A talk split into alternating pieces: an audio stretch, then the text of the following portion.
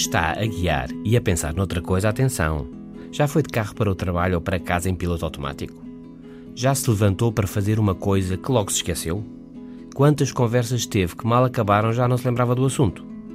E já lhe aconteceu, num almoço ou num jantar, estar mais atento ao seu telemóvel do que à conversa que está a ter?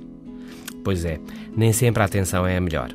A mente divaga e pulamos de assunto em assunto. Não conseguimos manter-nos focados. Que fazer? Os músculos podemos melhorá-los, esforçando-nos. Até o coração podemos transplantá-lo se não funciona muito bem. Mas a concentração, a nossa mente. Ah, o teu cérebro não funciona bem, vamos mudá-lo, toma lá outro. Não é possível. Não podemos transplantar o cérebro. Como melhorar então a concentração? Eis alguns comportamentos. Primeiro, em função do nosso ritmo biológico, procurarmos as alturas mais propícias à concentração. Para muitos é de manhã, para outros é à noite. E os jovens, muitos deles, conseguem, se necessário e se quiserem, estar altamente focados praticamente todo o dia.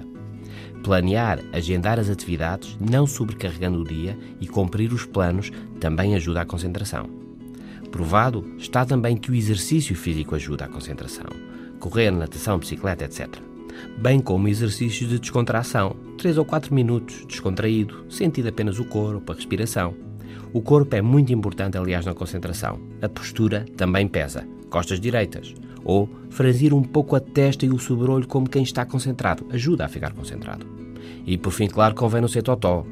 Quer concentrar-se? Então, enquanto se concentra, não esteja nas mensagens do Facebook ou atento às últimas notícias.